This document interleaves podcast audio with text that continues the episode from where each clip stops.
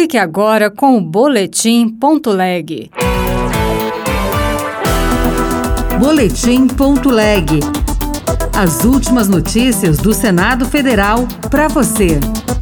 Lei que facilita a localização de doadores de medula óssea é sancionada. No caso dos voluntários terem mudado de telefone, os hemocentros poderão pedir dados mais recentes a órgãos públicos, concessionárias de serviços públicos e serviços de proteção ao crédito.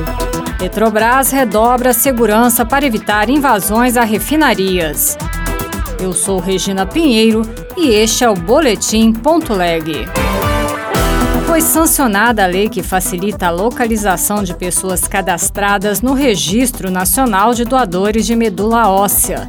Dados recentes poderão ser compartilhados com os hemocentros por órgãos públicos, serviços de proteção ao crédito e familiares. Foi vetada a permissão de contatar parentes de voluntários falecidos para convidá-los a doar.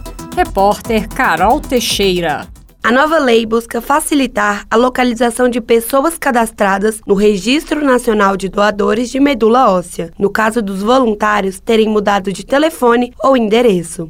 Pela nova regra, se o primeiro contato falhar, os hemocentros poderão pedir dados mais recentes a órgãos públicos, concessionárias de serviços públicos e serviços de proteção ao crédito. Se ainda assim o doador não foi encontrado, poderão ser contatados o cônjuge e familiares até o terceiro grau. Alessandro Vieira, do PSDB de Sergipe, que foi relator da lei no Senado, sugeriu que o prazo para os órgãos públicos prestarem as informações solicitadas seja de três dias, com multa de um a 100 salários mínimos por dia de atraso. É inaceitável que a doação de medula óssea seja inviabilizada pela mera falta de possibilidade de contato com o eventual doador. Também concordamos que a multa proposta pode contribuir para que a entrega de dados ocorra em tempo mais célere, como convém em casos onde há risco de vida. A proposta aprovada pelo Congresso previa que, no caso de morte do doador, os hemocentros poderiam entrar em contato com os irmãos e irmãs do voluntário e convidá-los para se cadastrarem no redome. O presidente Luiz Inácio Lula da Silva vetou esse trecho, por considerar essa permissão uma violação ao direito constitucional à proteção de dados. Futuro presidente da Petrobras, Jean Paul Prats, afirma que as refinarias da estatal estão seguras contra possíveis ataques como os que ocorreram na Praça dos Três Poderes, em Brasília. O senador disse que foram detectadas a tempo mobilizações pelas redes sociais para invadir e ocupar instalações da empresa. Repórter Bianca Mingotti. Jean Paul Prats, do PT do Rio Grande do Norte, que foi escolhido pelo presidente Luiz Inácio Lula da Silva para presidir a estatal e aguardar a nomeação, revelou que houve movimentações nas redes sociais para estimular a invasão e ocupação das refinarias, em especial em Duque de Caxias, no Rio de Janeiro, Araucária, no Paraná, Canoas, no Rio Grande do Sul, São José dos Campos e Paulínia, em São Paulo, e Manaus, no Amazonas.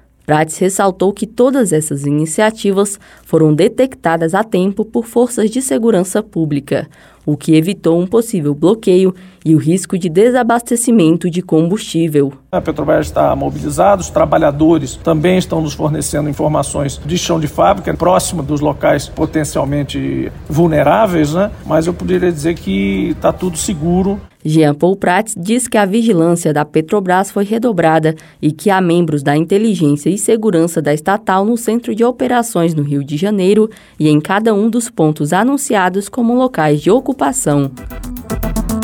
A revogação da medida de apoio à mineração artesanal na Amazônia é louvável, na opinião do senador Jorge Cajuru. Para ele, o objetivo do antigo governo era dar retaguarda jurídica ao garimpo ilegal na Amazônia. A repórter Marcela Cunha tem os detalhes. Entre os atos de Bolsonaro tornados sem efeito pelo presidente Lula no chamado revogaço de medidas ambientais está o que instituía o Programa de Apoio à Mineração Artesanal e em Pequena Escala. O objetivo do antigo governo era integrar e fortalecer políticas para desenvolvimento da pequena extração mineral no Brasil, além de estimular as melhores práticas e a formalização de quem está envolvido nestas atividades. Mas, para o senador Jorge Cajuru do Podemos de Goiás. Na prática, o decreto editado em fevereiro do ano passado acabou legalizando as explorações irregulares de garimpo, especialmente na região amazônica. Outras notícias estão disponíveis em senado.leg.br barra rádio.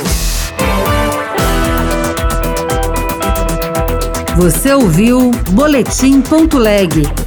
Notícias do Senado Federal.